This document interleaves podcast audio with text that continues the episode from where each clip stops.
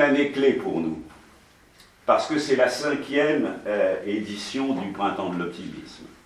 Quand je l'ai créé euh, il y a cinq ans, des gens me regardaient en disant ce type est un loufoque. Il est prétendument sérieux, il a beaucoup d'expérience de la vie. On c'est cette idée d'aller euh, créer un printemps de, l'optimisme. On est à la cinquième édition. on a accueilli des milliers, même du coup dans les cinq éditions, des dizaines de milliers de participants, et on a installé cet événement comme le grand événement fédérateur de la mobilisation des énergies euh, positives en France. Et ça va encore se développer puisqu'on le fait cette année sur tout un mois, avec l'ambition euh, d'aller partout sur le, terrain, euh, accompagné de la fusion de, de, la Ligue des optimistes de France et de l'Association du printemps de l'optimisme, unir nos forces avec euh, Philippe Gabillier qui est là, euh, Yves de Montbron, de manière au fond euh, à augmenter les synergies. 25 000 fans qui suivent du coup, en regroupant nos deux forces, qui suivent du coup régulièrement nos travaux une trentaine ou une quarantaine, peut-être même plus, de dîners-débats dans toute la France qui se dérouleront dans euh, le courant du mois euh, d'avril, et 15 ou 18 euh, délégués territoriaux qui ont déjà été nommés, l'idée étant de mailler le, le territoire. Voilà, j'ai compris au moins une chose en 30 ou 40 ans de communication, c'est qu'il faut occuper les deux champs de la puissance et de la proximité. Entre les deux, il n'y a pas grand-chose. Il faut être très puissant au national et en même temps il faut imprégner le terrain si on veut faire euh, passer euh, ces euh, idées. Une année qui commence bien enfin avec le sondage d'OpinionWay, je salue Frédéric Michaud, notre partenaire, puisque au fond on se rend compte dans ce sondage que 54% des Français considèrent ceux qui assurent la promotion de l'optimisme comme des gens qui ont une action bienvenue. Tant il y a de mauvaises nouvelles, et 21% qui disent que c'est une action d'intérêt général. C'est-à-dire 75% des Français considèrent au fond que cette action est salutaire, une petite minorité, que nous sommes de doux rêveurs, ou que notre attitude est légèrement euh, scabreuse euh, ou euh, scandaleuse. Et ça nous ramène aux raisons pour lesquelles nous avons créé le printemps de l'optimisme et développé ce, réseau avec tant d'amis, d'experts, de personnalités, d'entrepreneurs, euh, d'entreprises. C'est ce fameux, ce oxymore français, comme disait notre ami euh, regretté euh, Jean d'Ormesson, 80% des Français qui se déclarent plutôt heureux dans leur vie personnelle, et les mêmes 80% qui constituent collectivement l'un des peuples les plus pessimistes du monde. Alors je n'y ai jamais cru. J'ai toujours pensé, en y réfléchissant un peu à l'origine, qu'il y avait là un biais. Évidemment, ce n'est pas possible. Euh, les Français dépriment euh, la confiance dans la sphère collective, volontairement, dont ils font l'exutoire de leur frustration, de leur mécontentement, de leurs revendications. C'est pas le tout d'aller bien, vaut mieux que les autres aillent mal, disait Jules Renard. Euh, et donc évidemment, si moi, le grand français, je m'en sors dans ce monde de merde, c'est que je suis vraiment un type formidable, quoi. Et donc il y a une espèce de jeu de, l'opinion, mais en attendant, même s'il y a un biais, on est bien obligé de constater que ce pessimisme ambiant n'est pas très bon pour la consommation, pour l'investissement, pour l'emploi, et donc pas non plus pour le financement de la solidarité. c'est donc la première raison pour laquelle lutter contre cet oxymore, remettre un peu les choses en place, nous développons notre action. La deuxième chose que je veux rappeler, c'est que nous sommes des optimistes lucides. Les optimistes BA, ce sont les extrémistes de l'optimisme. Nous, nous savons très bien que la vie est belle à proportion qu'elle est féroce. Nous savons très bien qu'on ne sait ce que c'est que le bonheur que quand on a aussi traversé des difficultés et des épreuves. Euh, et donc, en conséquence de quoi, nous ne rêvons pas le monde plus beau qu'il n'est, nous souhaitons simplement qu'il marche sur ses deux jambes oui, il y a des difficultés, des galères, euh, des épreuves, mais en même temps, soyez pas comme le lapin euh, pris dans les phares, obsédé uniquement par ce qui est moche, triste, effrayant. Euh. regardez aussi ce qui est beau, ce qui est positif, ce qui marche, ce qui fonctionne. En France, les traceurs, les innovateurs, les entrepreneurs, toutes ces initiatives qui montent tous les jours du terrain et qui créent de l'espoir. La troisième raison, vous la connaissez par cœur, je passe très vite, c'est que les recherches sur le cerveau donne aujourd'hui raison au père de, la psychologie positive qui avait plutôt des intuitions il y a 40 ans ou il y a 50 ans derrière Seligman. C'est-à-dire il est prouvé maintenant que euh, l'esprit soigne le corps, et que le meilleur médicament, comme dit notre ami Frédéric Sandman, c'est nous. Et qu'une seule montée d'adrénaline, si on n'en sort pas vite comme un signal pour passer à l'action, ça fait partir tout ce qu'il y a de plus euh, mauvais euh, euh, en nous et il faut en sortir très très vite. L'adrénaline, ça peut servir, mais il ne faut pas s'enquister dedans. Après, vous risquez les maladies cardiaques, les thromboses et compagnie. Et en sens inverse, une seule pensée positive, quand vous vous levez le matin, elle détend votre visage, elle améliore votre respiration et elle fait monter toute la kyrielle de la dopamine, de la sérotonine, de l'ocytocine, toutes ces choses, n'est-ce pas, qui vous donnent le sourire et qui, vous rend euh, meilleur au niveau de votre, de votre euh, comportement. Et puis enfin, euh, on sait très bien que le pessimisme, au fond, à force d'y réfléchir, c'est simplement une démission. C'est ne pas se respecter soi-même. C'est ne pas utiliser toutes ses capacités, ni pour soi-même, ni au service des autres et que la différence fondamentale entre les pessimistes et les optimistes, c'est qu'ils n'ont pas le même rapport à l'espace et au temps. Quand il y a une difficulté, les pessimistes, ils disent c'est foutu, il n'y a rien à faire, c'est toujours la même chose. Et les optimistes, ils disent si ça ne va pas aujourd'hui, ça ira mieux demain. Et si ce dossier ne marche pas, on va voir dedans ce qui ne marche pas pour l'améliorer. Et si vraiment ça ne va pas, on va en ouvrir un autre. Et tout ça, c'est notre euh, combat.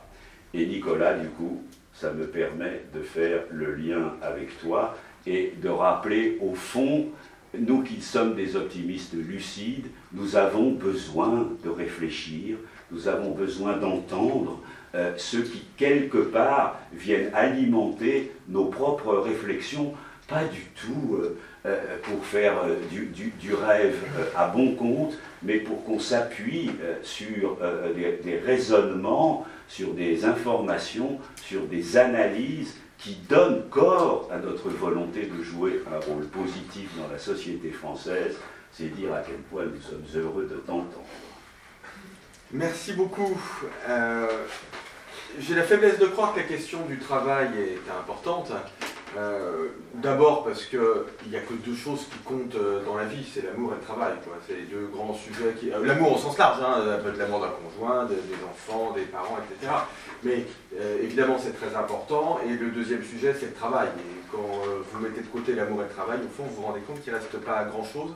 Et c'est sans doute la raison pour laquelle cette thématique de la fin du travail, donc qui est l'objet du livre que j'ai publié en septembre, elle a toujours été présente. C'est-à-dire que nous en aurons quelques-uns, pardonne-moi de tout nous en aurons donné quelques, nous en aurons tout à l'heure quelques-uns que, vous pourrez euh, acheter et faire signer par Nicolas s'il vous donne 4 minutes et demie avant. Avec joie, bien sûr. Euh, l'homme, alors pardonnez-moi, oui, je fais une incidente, je ne parle pas, euh, je ne pratique pas la parole inclusive. Hein. Donc quand je parle de l'homme, j'embrasse la femme. comme, comme, je n'ai pas divisé l'humanité en deux, je n'ai pas besoin de la remettre euh, dans un seul bloc. Euh, si on pratique l'écriture inclusive, c'est qu'on a pris le soin de diviser au départ, ce n'est pas ce que j'ai fait. Voilà, c'est pour ça que le livre s'appelle Le travail et l'avenir de l'homme, et non pas Le travail et l'avenir de la femme et de l'homme, ou Le travail et l'avenir de l'homme.mme, ce qui a vraiment été extrêmement euh, complexe et pas, et pas clair du tout. J'ai pas besoin de ça. Euh, voilà, je, referme cette, parenthèse. Donc l'homme a toujours eu peur de perdre le forêt.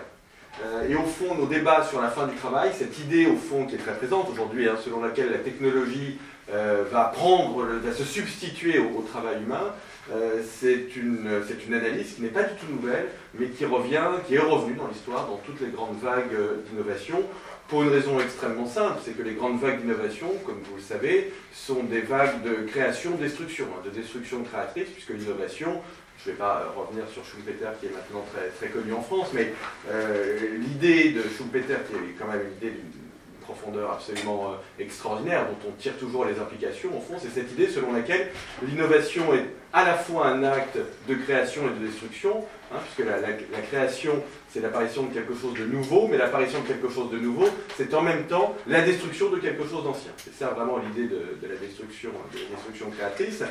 Et cette destruction créatrice, elle est d'autant plus forte qu'on est dans des vagues de, de mutations technologiques qui sont importantes. Et donc c'est le cas aujourd'hui, mais de la même façon que c'était le cas au XIXe siècle, que c'était le cas au moment de la Renaissance, euh, euh, lors du, siècle de Périclès, dans toutes, ces, dans toutes ces grandes périodes, on a une transformation de la technologie, donc un phénomène de destruction créatrice qui s'applique à la technologie, à l'économie, au travail, au métier. Et ce qui est très intéressant quand on fait l'histoire de la fin du travail, non pas l'histoire du travail, ce qui a été fait dix mille fois, mais l'histoire de la fin du travail, c'est que dans toutes ces périodes, la position dominante, et ça je pense que c'est très important pour vous qui, réfléchissez euh, à la notion d'optimisme, dans toutes ces périodes, le consensus intellectuel, c'est celui selon lequel la destruction l'emporte sur la création. C'est vrai aujourd'hui, puisque ce sont des thèses qui dominent le, débat, euh, le débat intellectuel, mais c'était vrai avant.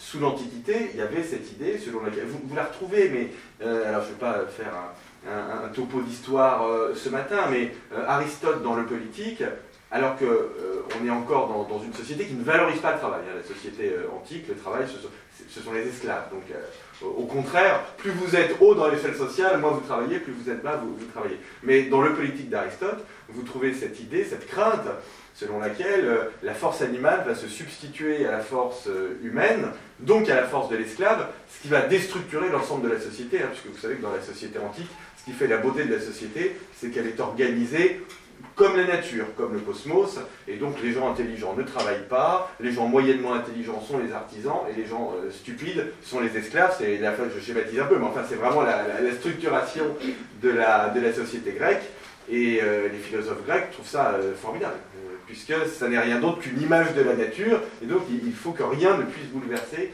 cet ordre social, et Aristote craint que cette idée qui consiste à faire travailler des animaux dans l'agriculture, peut-être à la place des esclaves, soit quelque chose de, très dangereux parce que ça va mettre fin au, travail.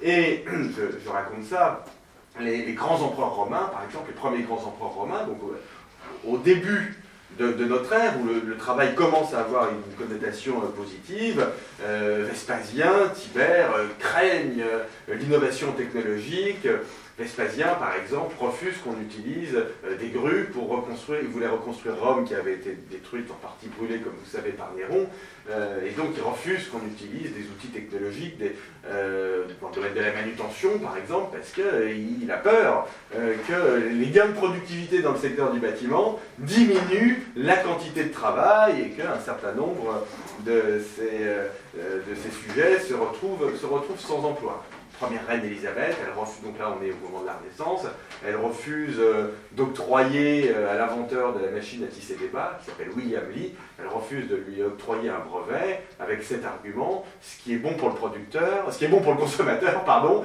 n'est pas forcément bon pour l'industrie, et je ne veux pas que mes sujets se transforment en horde de chômeurs. Elle emploie cette, expression.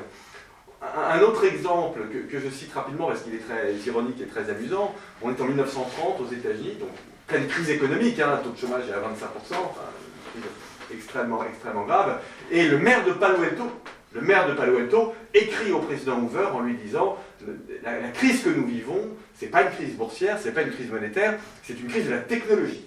C'est la technologie qui détruit notre civilisation.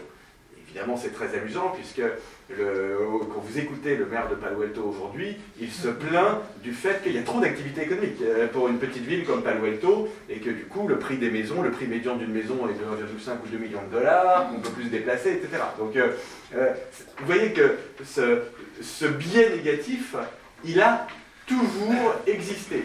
Et quand j'ai fait la, promotion de ce livre, je, me souviens d'un de, journaliste euh, qui me pose la question suivante, c'était pour la presse écrite. Il me dit, évidemment, dans votre livre, il y a un développement, euh, développement historique, mais vous êtes bien d'accord qu'aujourd'hui, en matière d'emploi, la destruction l'emporte sur la création. Alors, cette question m'a doublement gêné. Elle m'a gêné d'une part parce que je suis suffisamment prétentieux pour détester qu'on parle à ma place. Et donc une question qui commence par vous êtes bien d'accord que, outre sa syntaxe euh, approximative, me, dérange véritablement sur le fond. Euh, mais le deuxième problème, c'est qu'en plus je suis pas d'accord. Euh, c'est-à-dire que non, je ne crois pas du tout que la destruction l'emporte sur la création en matière, en matière d'emploi. Je pense que nous avons une vision des choses qui est biaisée. Et elle est biaisée pour trois raisons. si le consensus aujourd'hui de l'opinion publique, il y a un sondage hein, qui est paru cette semaine qui montre que, alors c'est pas formulé comme ça, mais les gens ne croient pas à Schumpeter, qu'ils pensent aujourd'hui en France que la destruction, en effet, l'emporte sur la création et que le numérique, la robotique, l'intelligence artificielle, ça détruit plus d'emplois que, ça n'en crée. Ce qui est faux, hein, je vais y revenir dans, quelques, secondes, mais pourquoi est-ce que les gens pensent ça? Mais ils pensent ça pour trois raisons.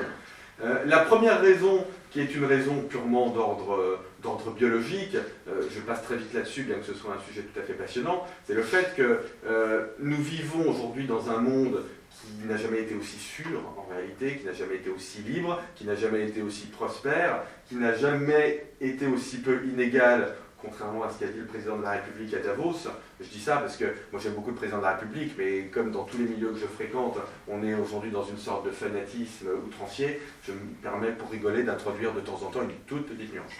Euh, je l'aime beaucoup hein, par ailleurs, hein, je, n'aime pas les, excès, euh, ni, dans un sens, ni, dans l'autre.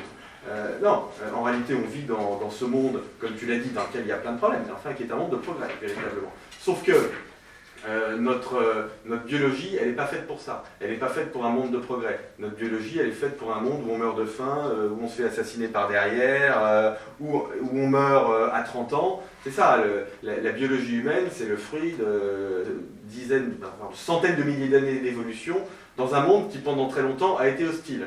Et donc nous sommes configurés pour avoir peur. Ça, il faut bien comprendre ça. Nous sommes configurés pour avoir peur. Et donc c'est la raison c'est la réflexion intellectuelle qui doit nous amener à, euh, moins avoir, à moins peur. Je vous donne un exemple très concret. Je ne m'éloigne pas du sujet parce que c'est très important de, comprendre ça pour saisir la, teneur de nos, de, nos débats, intellectuels. Nous avons depuis euh, maintenant 20 ans une baisse spectaculaire des accidents d'avion. Vous savez que 2017, vous avez peut-être vu ça dans la presse, ça a été une année historique puisque c'est la première année pendant laquelle il n'y a eu aucun accident d'avion, d'aviation euh, commerciale, hein, j'entends, dans le monde. Aucun. Et pourtant, la, proportion de gens qui ont peur en avion ne diminue pas du tout. Ça reste 25%. C'est très intéressant. Pourquoi ça reste 25% Parce que prendre l'avion, c'est pas naturel, parce qu'on n'est pas fait pour ça. Et donc, si vous voulez ne pas avoir peur en avion, il faut y réfléchir. Euh, en réalité, il faut vous dire que vous risquez rien, et statistiquement, vous savez que vous risquez plus quand vous endormez chez vous que quand vous prenez l'avion. Parce que quand vous vous endormez chez vous, vous pouvez mourir de deux choses. Euh, une intoxication au monoxyde de carbone, ou ça peut arriver aussi, vous tombez de votre, vous faites un cauchemar, vous tombez de votre lit, vous fracassez la tête et, c'est terminé. Euh, deux, éventualités, deux, éventualités absolument impossibles en avion, puisqu'il y a des capteurs de fumée absolument partout, et puisque vous êtes attaché, donc vous ne pouvez pas tomber. Euh, donc, mais, mais pour comprendre que vous risquez moins dans un avion que chez vous quand vous vous couchez, il faut faire fonctionner son. C'est pas facile, il faut faire fonctionner sa raison. Donc là, vous avez vraiment un conflit entre deux parties du, cerveau. Ben, c'est la même chose dans le domaine économique. Si euh, vous, euh, voulez comprendre que la création l'emporte sur la destruction, il faut faire un effort de raison et même d'intelligence. Et donc parfois, on est mal barré euh, dans, le, débat public. donc ça, c'est la première raison pour laquelle on, survalorise les risques de destruction plus que les risques de création. La deuxième, euh, la deuxième raison, euh, c'est que euh, nous, sommes dans un pays qui souffre encore d'un phénomène de chômage de masse. Et du coup, on projette cette problématique sur l'ensemble de la planète. C'est-à-dire que comme on, voit qu'il y a encore du chômage en France, même si ça baisse un tout petit peu, mais on, on reste dans une situation de chômage de masse, du coup, les Français se disent, ben, le monde a un problème de chômage. Or, le taux de chômage dans le monde aujourd'hui, ce sont les chiffres de l'Organisation internationale du travail, c'est 5,5% de la population active. C'est le taux de chômage mondial.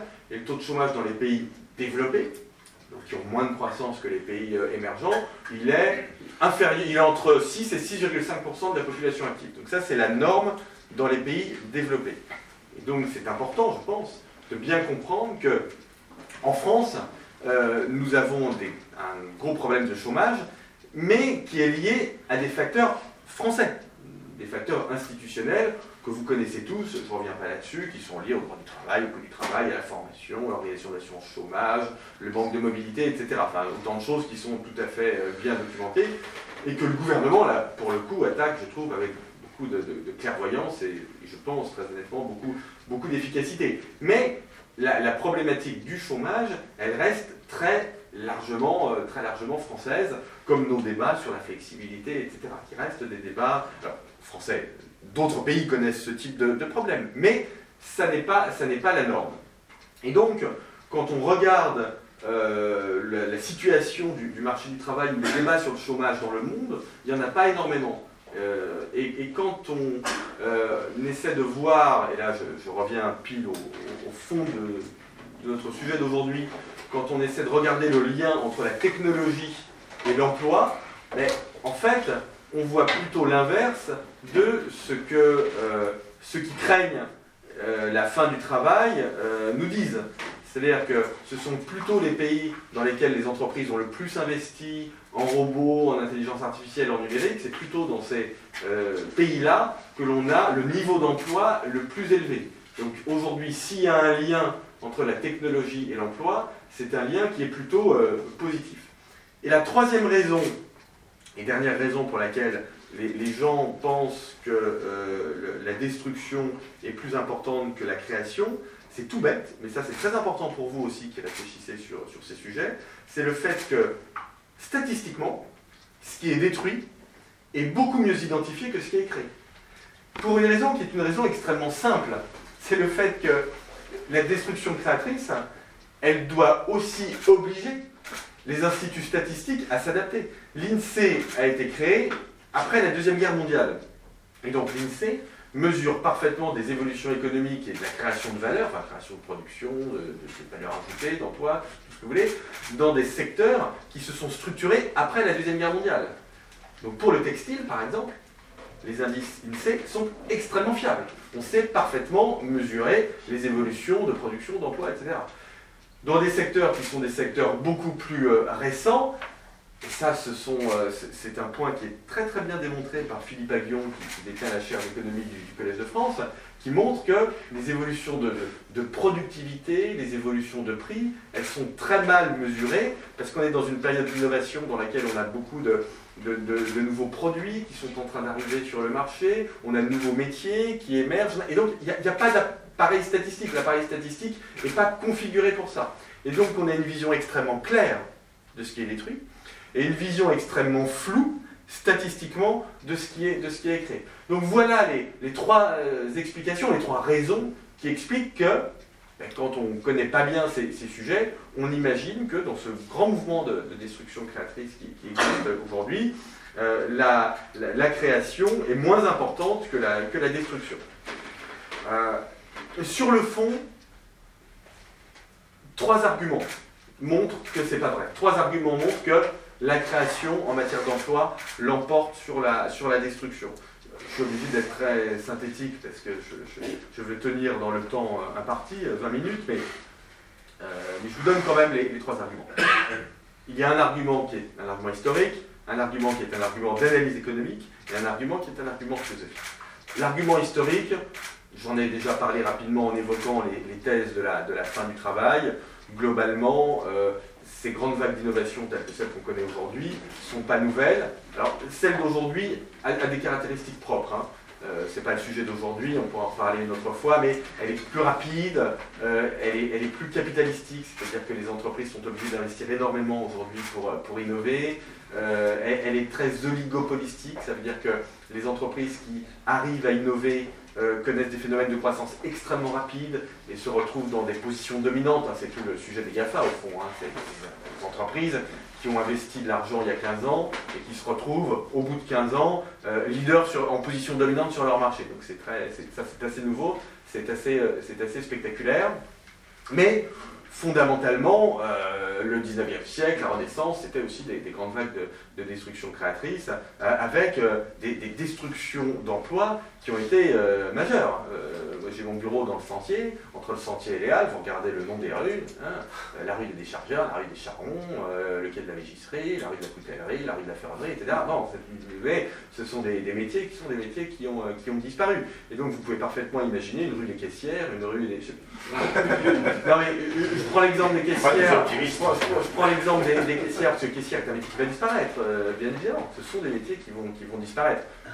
Je parle des caissières parce qu'il y a eu l'annonce du, plan de restructuration de, Carrefour par, par Alexandre Bompard, que je trouvais tout à fait, tout à fait excellent d'ailleurs.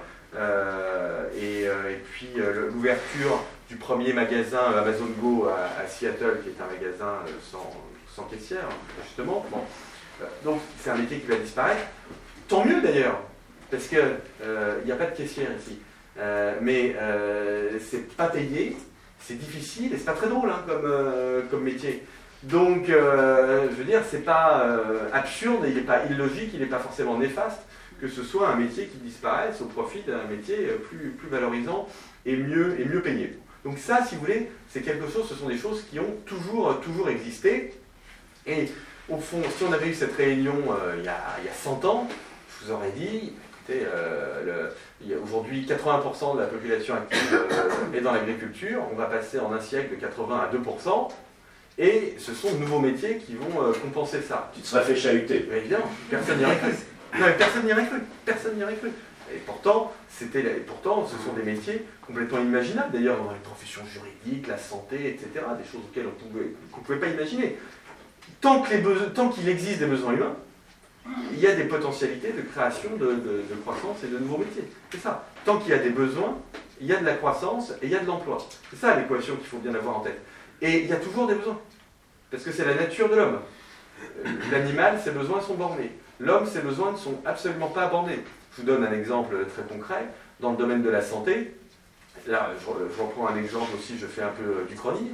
Euh, si, il, y a deux, siècles, l'espérance de vie, elle était de 30 ans à la naissance. L'espérance de vie à la naissance, elle était de l'ordre de 30 ans. Si je vous avais dit, l'espérance de vie va passer de 30 à 83 ou 84 ans, on se serait dit, il y a un secteur qui va péricliter. Hein. C'est le secteur de la santé. Parce que 84 ans, c'est très long, on va s'ennuyer, euh, etc. Quand on dit aujourd'hui l'espérance de vie va monter à 120, 130 ans, les gens disent c'est horrible, etc. Moi j'achète, hein, à titre personnel, mais il y a quand même beaucoup de gens qui disent ah mais c'est terrible, euh, qu'est-ce qu'on va faire euh, Et en réalité, on voit que plus l'espérance de vie augmente, plus les dépenses de santé augmentent. Hein. donc les, besoins ne sont jamais une illustration du fait que les besoins ne sont pas, ne sont pas satisfaits. Donc l'histoire dément toutes les théories de la fin du travail. Alors quand je dis ça, on me dit, ah oui, mais c'est pas parce que ça s'est passé euh, comme ça avant que ça va se passer comme ça à l'avenir. Ce qui est juste. J'achète tout à fait cet argument. Cela dit, quand on me dit d'un air savant, ouais, mais l'intelligence artificielle, c'est pas pareil. En fait, ça m'avait pas échappé en l'occurrence, mais euh, il se trouve que la voiture, quand la voiture n'existait pas, c'était pas pareil. Le train, quand le train n'existait pas, c'était pas pareil. Donc il ne faut pas non plus me dire ça d'un air intellectuellement très pénétré, parce que euh, le principe de l'innovation, c'est que c'est nouveau, en fait, c'est la définition. Donc euh, c'est pas la peine de, vient de, sortir. de nous bassiner avec une tautologie qui consiste à dire que l'intelligence artificielle, c'est pas pareil. Oui, je sais que c'est pas pareil, mais euh, sur 10 000 ans d'innovation, à chaque fois, c'était pas pareil. C'est la définition. Bon. Alors, néanmoins, aujourd'hui, certes, c'est pas pareil. Euh, le chômage technologique aujourd'hui, quand on regarde les études académiques, on ne le voit pas. On voit du chômage qui est lié, et là je parle bien d'aujourd'hui, hein. euh, on voit du chômage qui est lié à des problèmes de formation, des problèmes d'organisation du droit du travail, des sujets que vous connaissez euh, très bien, des sujets géographiques aussi, ça c'est très important, de manque de mobilité, mais le chômage qui serait lié au fait qu'on n'arriverait pas à créer suffisamment de nouveaux emplois par rapport à ceux que la technologie détruit, c'est complètement faux. On voit même plutôt l'inverse. Quand on regarde dans la Silicon Valley, par exemple, les emplois qui sont créés, euh, le peu d'emplois en réalité créés par les GAFA, on voit qu'ils recréent énormément derrière d'emplois indirects. D'emplois indirects dans la restauration, dans l'hôtellerie, dans les services, euh, etc. Donc ce mécanisme de, déversement, euh, c'est faux de dire, là aussi c'est quelque chose, souvent dans les débats on me dit, la théorie du déversement, donc l'idée selon laquelle un, nouvel emploi créé par euh, Facebook, Amazon, etc., euh, crée des emplois indirects, parce que le nouvel embauché chez Facebook qui est très bien payé, il va dépenser son argent dans des loisirs, dans des services, et donc ça recrée des emplois indirects. Là aussi, on me dit doctement, ah mais cette théorie du déversement, elle ne marche plus. Ben, euh, non, quand on regarde les études académiques, elles fonctionnent mieux qu'avant, en réalité. Donc c'est complètement faux, complètement faux de dire ça. Et l'argument philosophique, qui est peut-être le plus important, euh, donc c'est mon troisième argument, après l'argument historique et l'argument d'analyse économique, euh, l'argument philosophique, c'est le suivant. Euh, et là, je suis d'accord avec Laurent Alexandre, avec Luc Ferry, avec C'est l'argument selon lequel tant qu'il existera une différence entre l'homme et la technologie, ce seront des facteurs de production complémentaires. Tant qu'il existera une différence entre les, entre les deux. Le problème n'est pas que l'intelligence artificielle soit meilleure que nous en calcul, en, en, en analyse de l'environnement, en prise de décision rationnelle. Elle l'est. Ça ne fait absolument aucun doute. Que la voiture sans chauffeur soit meilleure conductrice que nous, qu'elle ait un taux d'accidentologie qui soit plus faible, oui, bien sûr. Bien sûr. Ça ne fait absolument aucun doute. Mais sur les trois sujets, que sont évidemment la créativité et l'innovation, d'une part, les interactions sociales, l'empathie, deuxièmement, et troisièmement, la prise de décision en environnement radicalement imprévisible, sur ces trois sujets, nous restons les meilleurs et nous allons rester durablement les meilleurs. Donc ça, ce sont les trois zones de complémentarité. Hein. Prise de décision en incertitude radicale, empathie, interaction sociale et innovation, créativité. Ce sont les trois domaines dans lesquels nous sommes parfaitement complémentaires avec la triade numérique, intelligence artificielle, euh, robotique. Alors, on pourra en reparler euh, dans, 20 ou 30 ans, euh, à l'ère de l'intelligence artificielle dite forte, on verra. Mais aujourd'hui et pour 20 ou 30 ans, ce sont quand même des, qualités qui restent des qualités profondément, profondément humaines.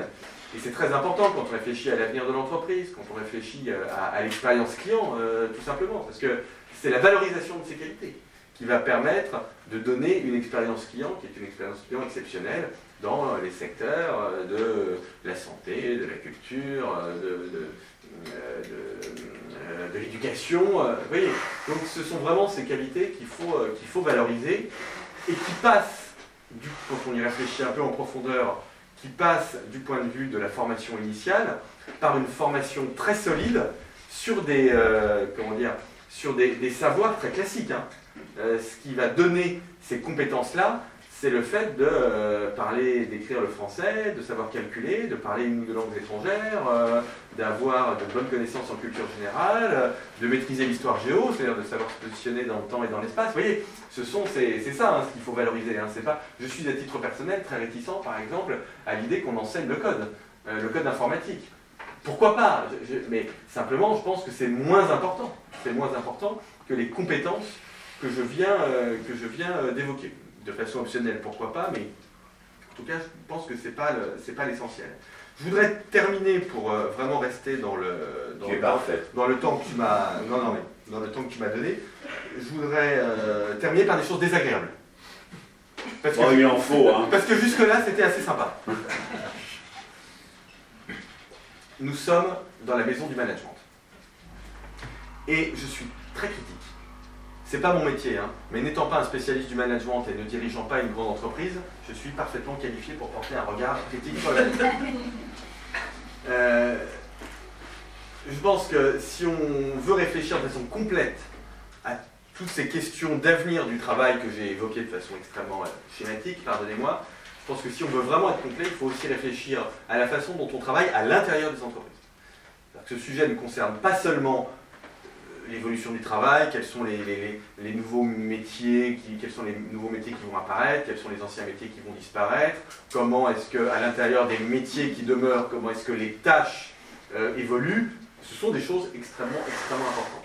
Mais je crois que cette triade technologique, hein, euh, numérique, intelligence artificielle, robotique, elle doit aussi changer la façon dont on travaille à l'intérieur des entreprises. Et elle doit aussi changer le management des entreprises. Parce que euh, quand vous avez cette donne technologique qui s'installe avec, comme je le disais, cette nécessité absolue d'être complémentaire de la technologie, de euh, pouvoir euh, donner une expérience client qui est absolument exceptionnelle, je pense qu'on ne peut plus le faire sur le modèle managérial du XXe siècle, qui était un modèle pas tant vertical, parce que c'est normal qu'une entreprise soit verticale. Hein. Une entreprise, c'est une organisation, et donc il y a un chef. C'est pas ça ce qui me paraît le plus problématique dans les entreprises d'aujourd'hui. Ce qui me paraît le plus problématique, c'est qu'on étouffe l'autonomie, on étouffe la prise d'initiative, et en réalité on étouffe le travail. C'est pour ça que c'est un sujet qui, m'intéresse. Pourquoi est-ce qu'on l'étouffe? Parce qu'il y a trop de process, il y a trop de réunions, il y a trop de PowerPoint, il y a trop de managers, C'est pour ça que je, disais qu'on allait se lâcher. Euh, ou en tout cas. Il y a trop de chapeaux à plumes. Ou en tout cas, les managers dont le métier devrait être de lever les contraintes, d'après ce que j'observe, souvent en ajoutent. Et, ça, je pense que c'est vraiment un sujet majeur, parce que il faut, on demande tous de la flexibilité sur le marché du travail, etc. Mais la flexibilité, c'est très bien de la demander, c'est bien de se l'appliquer aussi. Ça permet de donner l'exemple. C'est super. Euh, et les organisations des entreprises sont très très peu flexibles. moi, je vois ça. Quand, je veux dire, j'ai des salariés après mes conférences, vos collaborateurs. Ils viennent me voir. Et ils me disent, je vous promets que c'est vrai. Ils me disent, vivement ce week-end, que je, puisse travailler. Que je puisse travailler. Et oui, parce que j'ai pas pu travailler cette semaine. Entre les coups de fil, les réunions, les présentations PowerPoint. Le PowerPoint, vous le supprimez à partir de lundi. Hein. PowerPoint, c'est un, outil à diminuer le quotient intellectuel. D'accord? Euh, Donc ça, c'est... Et, et, donc, les réunions, diviser le nombre de réunions par deux? On en a un tout à l'heure, mais c'est sur l'optimisme, donc euh, ça dépassera celui-là. Hein. Non, mais dernier Tu t'en vas du coup. Euh, ouais. Scandalisé ah, par autant de. Je, je, me fais piétiner chez moi. Mais pas du tout. Non, parce qu'il est d'accord. Parce qu'il est d'accord. Pas du tout, parce qu'on est d'accord. Et que c'est très facile pour moi de le dire, et c'est très difficile pour les entreprises de changer. Je sais bien, je suis parfaitement conscient de cette asymétrie. Mais vous voyez, moi je pense que ce qui est important, c'est qu'il faut, et là vous serez vraiment d'accord avec moi, mais il faut qu'on l'applique dans les entreprises. Ce qui est le plus important, c'est qu'il faut qu'on redonne du sens au travail. C'est ça qui est important. Il faut que les gens, et, j'explique ça dans le livre en, me couvrant derrière d'immenses philosophes, très difficiles à lire, mais tout à fait passionnants, notamment euh, Hegel et Heidegger. Euh, le, drame de notre époque, le drame de notre époque, c'est que pour beaucoup de gens, l'innovation, le travail sont définalisés, ils n'ont plus de sens. Et c'est ça le rôle du dirigeant d'entreprise, c'est ça le rôle du leader, et c'est ça le rôle du manager. C'est donner du sens. C'est pas emmerder ses salariés en justifiant son salaire. C'est pas ça. C'est donner du sens. Et je termine vraiment, je ne sais pas si vous avez vu passer ça, mais euh, Elon Musk a, rendu que, qui est un de mes héros, euh, qui est très critiqué en France euh, parce, qu'on est, parce que la jalousie fait partie des passions françaises, comme l'avait bien montré Tocqueville. mais il ne faut pas mépriser les gens qui sont devenus tout seuls multimilliardaires et qui ont créé en 15 ans une start-up de fusée spatiale, parce que les gens qui réussissent à ce point, peut-être qu'ils ont des qualités. Hein. donc il ne faut pas simplement dire on les méprise parce qu'ils sont vulgaires et ils ne sont pas polytechniciens. L'argument est trop court. Euh, et donc, il faut écouter ce qu'ils disent avec beaucoup d'attention. Et Elon Musk, il a envoyé un, email à tous ses collaborateurs, je crois que c'était chez Tesla, en leur disant la chose suivante. Euh, dans vos entreprises précédentes, quand vous, aviez euh, un problème à résoudre, si vous court-circuitiez votre manager, vous pouviez être sanctionné pour cela.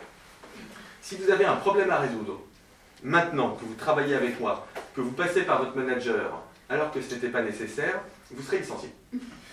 Euh, alors c'est, une, c'est à la Elon Musk, hein, et le, droit du travail en France ne permet pas de faire très exactement ça. Mais je pense qu'il a quand même raison hein, euh, sur le fond. Ce qui veut dire par là, c'est que euh, on, a tellement, on a créé tellement de, bureaucratie dans nos, entreprises que du coup, on court-circuite en permanence, non, on ne court-circuite pas, pardon, on rend beaucoup plus complexe la prise de, décision et il y a deux notions qui en pâtissent, l'expérience client et le sens. Parce que du coup, euh, les, salariés n'arrivent plus à voir de quelle façon, les collaborateurs, n'arrivent plus à, savoir de quelle façon leur travail peut véritablement avoir un impact positif sur l'entreprise. Et donc, pour 2018, euh, et là je m'arrête vraiment euh, promis, pour 2018, je ne formule pas de vœux, parce que ça ne sert pas à grand-chose, mais je formule plutôt une bonne résolution collective. C'est que dans les entreprises, dans nos entreprises, nous expliquions sans relâche le projet, le sens. Parce que le sens, je pense que c'est le meilleur outil de régulation dans une entreprise.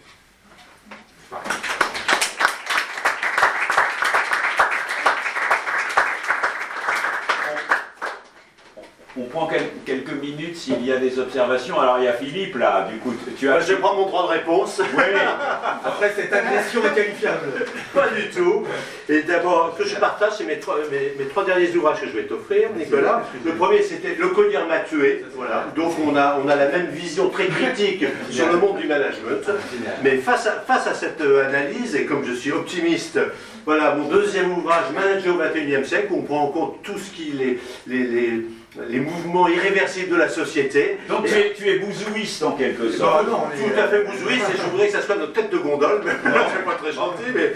Et puis carrément sur, alors, vers un démanagement. Donc on va vraiment vers un management responsable entraînant. C'est ce qu'on pratique ici. Merci Nicole. Tu peux les garder? Oui, je vais. on a quelques minutes, des, observations, des réflexions. Oui, Brieux. Euh, bonjour monsieur vous parlez d'évolution euh, économique. Il a une activité particulière, c'est un jeune prodigue du viol. Oui, j'ai compris. Ah, bien, sûr, Non, mais je le dis tout de suite parce que s'il parle management, il faut que tu saches dans quel domaine il, est. Bien sûr, ouais. J'ai aussi une sœur qui a, qui, a, fait un PhD d'économie à Princeton euh, avec euh, Angus Deaton. Et donc pu, vous parlez d'évolution du monde du travail et, du monde économique qui, qui, donc a un impact sur l'organisation de celui-ci. Qu'est-ce que vous faites des gens qui, euh, qui ont un sens très profond à leur travail déjà euh, un lien affectif, on peut parler d'entreprises euh, rurales, de père en fils ou des choses comme ça, qui subissent de plein fouet ce changement-là. Comment, vous leur, comment vous leur expliquez qu'on doit les recaser ailleurs La question que vous posez est sans doute la, la, plus importante, je trouve, pour nos sociétés, pour nos sociétés développées. Et justement, je ne veux pas donner le sentiment, c'est peut-être le sentiment que vous avez, c'est pour ça que vous posez la question. non, non, non, mais vous pourriez avoir le sentiment d'un discours qui est un discours euh, un peu froid. facile à tenir et un peu froid, parce que j'ai raison du point de vue euh, intellectuel, mais euh, quand vous regardez un film de Ken Loach, bah, c'est Ken Loach qui a raison. non, non, mais vraiment. Il, faudrait que le monde, le monde puisqu'on parle d'optimisme principalement, permette aux gens de s'épanouir dans ce qu'ils aiment et pas les, pas les contraindre à un vous avez eu un système économique géré par des investisseurs et, des fonds d'investissement. Mais, bien sûr. Mais, mais, je pense qu'il y, a des solutions, il y a des solutions à ça. Je pense que les gens. Je vais vous donner un exemple très concret. Les chauffeurs routiers. Une profession qui a une très forte. Euh, dans, laquelle la, culture est, vraiment quelque chose euh, qui compte. Le métier de chauffeur routier, on ne va pas se mentir, il va disparaître. Il va quasiment disparaître à l'horizon de 15 ou 20 ans ou en tout cas on, pense que le nombre de chauffeurs routiers va être divisé par 3 ou par 4, et ce sont des dizaines de milliers de personnes. Hein, dans euh, les, aux États-Unis, c'est l'un des plus gros corps de métier. donc l'impact, il va être euh, extrêmement fort. Je pense que dans l'idéal, ces gens-là, il faut aller les voir aujourd'hui. Il faut aller les voir dès maintenant, avant que le problème n'arrive. Et d'ailleurs, je pense que ça peut être un, sujet pour les partenaires sociaux. Je pense en particulier aux centrales syndicales qui représentent les salariés, peu de mal à se positionner euh, en ce moment. Je pense que ça, ça peut être vraiment quelque chose de très, de très positif et de très utile. Donc ces gens-là, il faut aller les voir dès maintenant, il faut leur dire, ça demande beaucoup de courage, hein, parce qu'il faut aller voir les gens en leur disant, on a identifié le fait que votre métier, il est, euh, il est en risque. Mais en même temps, vous savez faire énormément de choses.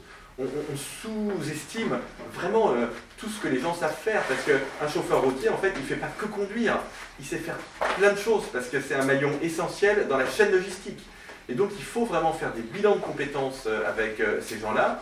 Il faut aussi les aider à définir un nouveau projet de vie, parce qu'en effet, ils sont très attachés à leur métier, mais il y a peut-être aussi des choses dans leur métier dont ils souffrent. Peut-être qu'ils souffrent euh, de passer trois nuits par semaine en dehors de chez eux, par exemple. Et donc il faut vraiment réfléchir avec eux à la façon dont on peut les aider à mieux concilier les compétences qu'ils ont acquises dans leur métier ou ailleurs, et leurs nouvelles aspirations de vie, là, il faut qu'on les réoriente vers d'autres métiers et vers d'autres secteurs. Donc il ne faut pas leur mentir, il faut pas leur mentir. On ne va pas leur dire euh, on va mettre de l'argent public pour sauver ce métier, puisque ce serait de l'argent qui, est gaspillé. Donc ça, je, suis complètement défavorable à cette idée-là. Mais en revanche, il faut leur dire écoutez, on peut vraiment travailler à un nouveau projet de, de vie professionnelle avec vous, parce que, en plus, il y a des besoins. Ce qui est vrai. Dans l'artisanat, par exemple, où en plus on peut gagner pas mal d'argent euh, aujourd'hui, il y a des véritables euh, besoins. Donc là, je, trouve, si vous voulez, qu'il y a tout un, projet politique qui peut vraiment se, décliner de façon, extrêmement concrète. Et il faut diriger l'argent public, les moyens publics, il faut les diriger vers ces gens-là. C'est la raison pour laquelle je suis euh, complètement opposé au revenu universel, parce que je suis opposé à l'universalité de, de, la direction des moyens publics. Je ne veux pas que mes enfants aient le revenu universel. Hein. ça n'a aucun sens. Donc, il faut que les moyens publics soient dirigés vers ces gens-là. Une autre. Je ne vous ai pas complètement convaincu, peut-être. On en parlera après. Bon, on va faire un. J'ai deux remontées d'idées à faire passer. Oui. Euh, Catherine, euh, voilà, alors euh, moi je suis, je suis prof en école de commerce, oui. je suis prof de management. Ouais. Ah. J'ai une étudiante de management de l'innovation. Et j'ai une étudiante qui me dit, cette année, là on était d'aller, elle me dit, mais madame, c'est naze ce que vous faites, management de l'innovation. Maintenant, c'est plus ça le problème. Maintenant, il faut arrêter de travailler. Faut... Et ce qui reste, il faut le partager. Ah oui. Première réflexion. Ouais. Et deuxième réflexion. C'est la décroissance. Oui. Voilà, ça, Mais ça, c'est l'échec de l'éducation nationale et de l'éducation des parents. Hein. C'est un gros sujet. Et nous, on arrive après, on, on essaye de remonter euh, les trucs. Et en deuxième réflexion, là, j'accompagne un staff de dirigeants, qui ont tous réussi, patron de PME, etc. Ils me disent, euh, Catherine, euh, bon, alors vous êtes censé nous faire faire un brainstorming pour définir notre plan stratégique à trois ans. Mais Catherine, nous, on veut plus grossir, hein on a peur d'exploser. Donc voilà, donc j'aimerais avoir. Euh, ah, euh, sur, le, bon, sur le deuxième euh, sujet, il est assez lié à des problématiques d'ordre fiscal et réglementaire en France, hein, c'est assez bien documenté. On le voit très bien dans le domaine des startups, tu l'as dit tout à l'heure. Euh, il y a énormément de startups en France, hein. on a une capacité à incuber des startups qui est vraiment. La, la, French Tech, c'est pas qu'à Ils n'étaient pas gagné d'avance. Hein. Et, ça, et alors là encore, j'aime beaucoup le président de la République, c'est super, il est génial, etc. Mais euh, ça date pas d'il y a six mois, c'est-à-dire que tu le sais bien d'ailleurs. Euh, c'est un effort qui a commencé en France il y a dix ans à peu près, et que tous les gouvernements, y compris le gouvernement, euh, enfin, le, y compris sous le mandat de François Hollande, hein, il y a des ministres. C'est significatif. Axel Le Maire, Fleur Pellerin, non, mais qui ont fait des choses extrêmement positives euh, pour pousser, euh, pour pousser l'innovation. Donc c'est vraiment un effort qui a été fait en France et qui porte ses fruits. On a énormément d'entreprises innovantes en France, sauf que vous savez très bien le problème. Quand elles veulent grandir, ben, tout est fait pour les, pour les décourager. Donc c'est pas un problème très compliqué, mais il faut lever des contraintes réglementaires. C'est ce que j'espère va faire Bruno Le Maire avec la loi sur les entreprises. J'espère. J'espère. Dans mon j'espère, vous comprenez qu'il y a une part de doute. Euh... Là, ils ont quand même mis en place, je ne sais pas si ça se faisait avant, mais un portail où, les entrepreneurs peuvent euh, faire passer leurs idées. Euh. Oui, oui, bien sûr. Oui, oui c'est bien. C'est bien fait. Oui, oui, Et puis l'accès au capital, qui est un sujet extrêmement important en France. Il faut vraiment qu'on développe considérablement le marché du capital investissement. Parce que c'est très bien, hein, en, France, on peut lever pour le premier et deuxième tour de table, il n'y a pas de problème. Mais le troisième, quand vous avez réussi, et quand vous voulez industrialiser en quelque sorte votre réussite, et quand il faut lever non pas 300 000 euros, mais quand il faut lever 15, 50, 100, 500 millions d'euros, 500 millions d'euros, là, on n'est plus, euh, plus équipé pour ça. J'ajoute, je crois qu'en France, au fond, longtemps, encore aujourd'hui, on a créé des, entreprises, ça a peut-être été mon cas d'ailleurs, hein, plutôt pour qu'elles restent petites. Et qu'on n'a pas la, même euh, vocation euh, que beaucoup de pays étrangers, et évidemment notamment les, Américains. Et que le climat général, les difficultés réglementaires, fiscales, euh, les 49 et ils passent à 50, etc., ont accentué ce, côté-là. Et donc l'optimisme en quelque sorte, mmh. la recherche de l'économie positive, euh, encourager la prise de risque ont de ce point de vue-là un, rôle à jouer. On prend une dernière euh, observation ou question? Oui, oui j'entends On prend les deux d'un coup. Oui, vas-y. J'entends qu'il y a des gens qui me disent euh, dites-moi lequel que je puisse travailler. Ouais. Tous ceux qui interviennent dans l'entreprise aussi, ici, ou qui ont aussi une expérience dans l'entreprise, rencontrent beaucoup de gens qui vous disent Thanks God it's Friday. Ça veut dire merci, c'est vendredi. Pourquoi? Parce que l'information va plus vite le volume de l'information délivrée est de plus en plus important et on demande de plus en plus de travail aux gens avec de moins en moins d'effectifs sur certains points. D'où la question qui est la suivante, c'est pas tant de supprimer le PowerPoint que de le rendre ludique, que de faire en sorte que l'intelligence collective puisse se rassembler autour d'un PowerPoint qui soit bien fait, marrant, simple. C'est ça le truc. Donc utiliser les outils qu'on a aujourd'hui à notre disposition, les réunions, les coups de fil, on en aura toujours, mais au lieu de faire une réunion assise, on peut très bien la faire debout, par exemple. Et donc tout l'enjeu aujourd'hui de donner du sens, c'est avant tout de faire en sorte que les gens trouvent de l'intérêt et par ces moyens rendre un petit peu le management fun, la théorie du fun. On prend la deuxième question en même temps, comme ça tu pourras conclure. Vous avez, vous avez dit qu'on était configuré pour avoir peur. Est-ce qu'on l'est plus en France qu'ailleurs? Vous avez fait un lien avec le chômage de masse, mais en même temps, on voit euh, des pays, c'est vrai, j'ai pas le taux, le chômage, je connais pas le taux de chômage dans ces pays-là, je l'ai pas en tête, mais on voit des pays en Europe qui, ont extrêmement peur et qui se traduit par, euh, euh, dans les urnes. Vous avez entièrement raison. Et bon, moi qui, comme vous, ai la chance de voyager pas mal, euh, non, je vois qu'aujourd'hui la peur, elle est très présente. elle, est, elle, est, très présente aux États-Unis, bien évidemment. Elle a été très présente au Royaume-Uni, ça s'est traduit dans les urnes. Elle est très présente dans des pays qui vont parfaitement bien et qui sont plein d'emploi. Je vais vous donner deux exemples, l'Autriche et la Suisse. Quand je fais mes conférences en Suisse, ils sont complètement paniqués par cette, idée Donc, presque plus que nous, à la limite, parce qu'ils ont plus à perdre. Parce qu'ils sont dans une situation qui est une situation qui est tout à fait excellente du point de vue, économique. Donc, non, non. Alors, en, France, le, problème français n'est pas qu'on a plus peur. Le problème français est qu'on a une relation qui est plus complexe à la mondialisation et à l'innovation pour deux raisons euh, historiques, je passe très vite. Bon, la première raison, c'est qu'on est un, pays extrêmement euh, centralisé, hein, mais depuis le début, depuis presque l'acte fondateur de la France, euh, depuis le baptême de Clovis, ben, la France c'est un, ben un agrégat de gens qui viennent de partout, et donc dès le début, euh, on a pensé l'homogénéisation de la France par la centralisation. Donc ça, c'est quelque chose qui nous suit depuis des, siècles. Euh, la deuxième chose, c'est que, contrairement aux pays anglo-saxons, dans les pays anglo-saxons, et là je reviens à Tocqueville, hein, euh, la société civile contrôle l'État. En France, l'État contrôle la société civile. On est dans un rapport complètement inversé. que je regrette à titre personnel, mais c'est comme ça. Euh, et on l'a encore vu, on le voit tout le temps, hein, la dernière illustration, c'était vraiment incroyable, Lactalis. Et alors là, le ministre de l'économie, tout libéral qu'il est, dans un gouvernement plutôt libéral, nageait dans le bonheur. On a bien vu, parce que évidemment cette grande entreprise euh, dont il pouvait expliquer qu'elle avait essayé d'empoisonner les Français et que son rôle de ministre de l'économie était d'assurer la sécurité alimentaire des Français. Le lien n'est pas forcément évident, hein. euh, mais il l'a exprimé de cette façon-là. Alors là, on voyait bien que le ministre de l'économie était ravi de pouvoir exercer la plénitude de ses fonctions, mater la société civile c'est-à-dire vraiment taper sur l'entreprise et protéger le consommateur. Donc on était pile là-dedans, donc alors vous êtes dans un gouvernement de droite, quoi. Euh, enfin, pardon. Hein. Non, c'est pas, non, c'est pas tellement vrai. sur l'économie de l'immigration, un gouvernement de droite. Donc, euh, bon, c'était. Donc, je pense que le, problème vient plus de là. Un tout petit mot, monsieur, sur, sur, ce que vous avez dit. Je suis en, en, accord avec vous sur le. mais j'ai quand même une toute petite pointe de réserve sur le management ludique je ne crois pas que nous allons gagner à faire de l'entreprise une base de loisirs. Euh, je le dis parce que je vois beaucoup d'entreprises qui me disent comme ça, mais on a lu votre livre et euh, on en a tiré les conséquences, on a acheté des balifous. Euh, Un peu court, jeune homme. Oui, non, je crois que le plus important, mais vous l'avez dit, c'est de redonner du sens au travail. Mais le travail, c'est difficile. C'est difficile le travail. C'est pas une partie de plaisir.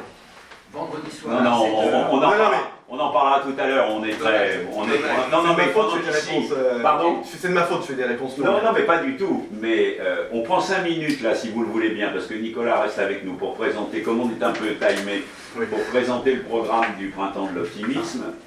Je rappelle qu'à 10h, je ferai une petite keynote sur la communication positive, enfin pour ceux d'entre vous qui veulent euh, rester, en dehors de d'autres qui nous rejoindront. On prend donc 5 minutes, Claire, pour regarder le programme du Printemps de l'Optimisme, développé cette année encore. 5 minutes et pas plus, parce que je pense que je vous en ai déjà parlé à tous euh, au préalable. Je veux juste vous préciser qu'on a pris beaucoup de plaisir à faire ce PowerPoint qui est plein de couleurs et qui a du sens pour nous parce qu'il parle d'optimisme. Donc on est en plein Bravo, et Claire. Oui, il vous sera beaucoup pardonné. Euh, on a mis des jolies couleurs pour justement. Ah, regarde. Euh, ah oui Donc, très rapidement, parce que Thierry vous l'a déjà présenté en introduction, cette année on lance le mois d'optimisme avec deux objectifs. Un, avoir une présence nationale parce qu'on n'est pas optimiste uniquement à Paris en mars. Donc, un nouveau format pour être présent et diffuser l'optimisme et le faire progresser sur tout le territoire avec un maillage territorial très important en s'appuyant sur la Ligue des optimistes de France qui est présent sur l'ensemble du territoire avec notamment les délégués régionaux. On va pour ça avoir plus de 50 événements pendant un mois. Je vous rappelle les dates, du 23 mars au 2 mai. Euh, on vous détaillera au fur et à mesure l'ensemble des événements. Et on ouvre ce mois d'optimisme par notre traditionnel printemps d'optimisme que vous connaissez, je pense tous, notre bel événement sur une journée dans un nouveau lieu cette année à la CCI Paris de France. Et on est ravis euh, parce que ce lieu est magnifique. On va vous présenter de très belles choses. Ce sera le vendredi 23 mars, toute la journée de 8h à 19h. On a la chance de respecter parité, mixité avec un duo de un parrain et une marraine, puisque le printemps d'optimisme sera parrainé par Ilios Kotsou, donc docteur en psychologie et co-auteur du livre Transmettre, sur lequel nous nous appuyons pour faire le débat d'ouverture, et Florence Servan-Schreiber, qui est professeur de bien-être et de bonheur, pardon, et auteur de plusieurs, plusieurs ouvrages. Il y aura comme tous les ans, de nombreuses animations et de nombreux formats, des grands débats, notamment un grand débat d'ouverture sur la transmission autour du nouveau transmettre, comme je viens de vous l'expliquer, des keynotes par des intervenants, animés également par des partenaires. On aura notamment des keynotes sur la confiance en soi, parier sur soi, sur le, sur le, sport, se dépenser pour une meilleure santé, sur la beauté, le design, ce qui est beau en France. On aura aussi des formations et nos animations ludiques. Les grands débats, je vais faire très rapide, puisque vous avez tous le programme en main et qu'on vous l'enverra cet après-midi. Donc deux, débats, deux grands débats le matin sur la transmission. D'abord la transmission constat général autour du transmettre et après la transmission par l'humain avec AGFOS PME, donc autour de la transmission des savoirs, des compétences, de la formation. Vous aurez le détail dans le programme. Des keynotes dont je viens de vous parler, donc trois grandes keynotes avec plusieurs intervenants et avec des réactions de partenaires pour venir euh, illustrer euh, les débats. Vous aurez également le détail dans le programme. Des conférences par une multitude d'intervenants. Le principe est de retrouver les conférences sur toute la journée, toutes les 45 minutes sur un nouveau thème, euh, sur des thèmes variés à la fois développement personnel et développement professionnel. Des formations également qu'on a initiées l'année dernière pour le public qui permet d'aller plus loin dans l'optimisme. L'objectif, c'est vraiment de se l'approprier, de le vivre au quotidien, d'avoir des clés. On en discute, on a des témoignages et on le met en pratique via des formations. Encore une fois, animés par nos intervenants nouveaux et ceux qui nous suivent depuis maintenant 5 ans. Et nos animations ludiques pour permettre à ceux qui souhaitent tout simplement vivre l'optimisme, euh, de pouvoir le partager, donc avec la table de l'optimisme, la librairie, euh, on commence par une dédicace aujourd'hui. Euh, merci. C'est une avant-première. Voilà, c'est une avant-première. Pour commencer à diffuser l'optimisme, on va travailler des galeries cette année parce qu'on a, comme je le disais, donc la CCI Paris de France est magnifique et on a plein d'espaces, plein de galeries. Donc on a sublimé ça et on va faire une galerie de l'engagement, une galerie des citations. Et je finis par vous présenter la fille, je crois que j'ai respecté les 5 minutes, la fille de cette année. Elle est belle, hein On met des couleurs, on nous... Elle est assez proche. Non, c'est pas moi du tout qui l'ai créé, je vous rassure. Elle est assez proche de la fameuse tulipe. Ouais, pas tout. Pardon voilà, une Elle est assez proche de la tulipe de Jeff Koons qui fait euh, polémique. Ah, oui, 12 mètres, bon. 12 mètres de haut, là. Nous, on a le droit. Oui, oui, oui, puis ça coûte moins cher. Et elle est remplie d'humains, donc euh, d'optimisme, de, voilà, de, de bonne volonté, de diffusion, de bonnes énergies. C'est une avant-première, vous la découvrez aujourd'hui, on la partagera. Si vous avez des avis positifs, bien sûr, nous sommes là pour en parler euh, juste après. Et je finirai par le mois de l'optimisme, puisque là je vous ai présenté le printemps de l'optimisme. Je vous ai dit qu'il y aurait une cinquantaine d'événements du 23 mars au 2 mai, et Thierry vous l'a précisé tout à l'heure. Nous pensons avoir plus d'une trentaine de débats optimistes grâce à la Ligue des optimistes et les délégués régionaux qui sont actuellement nommés. Nous aurons deux labs optimistes, comme celui euh, que, Thierry va inaugurer tout à l'heure, mais deux labs optimistes lancés à l'initiative de la Maison du Management de la Ligue, qui se dérouleront pendant le mois. Des événements extérieurs, notamment la semaine de l'innovation par la Fédération des inventeurs, qui va être organisée pendant le mois de l'optimisme. Et surtout, donc en plus des conférences optimistes, des ateliers, notre grand dîner de gala, le 2 mai, qui clôturera le mois de l'optimisme. C'est un nouveau format. L'objectif est donc de réunir 200-250 décideurs économiques autour de l'optimisme. Voilà, j'ai fini, je valorise. Et vous pouvez en profiter pour applaudir l'équipe du printemps de l'optimisme.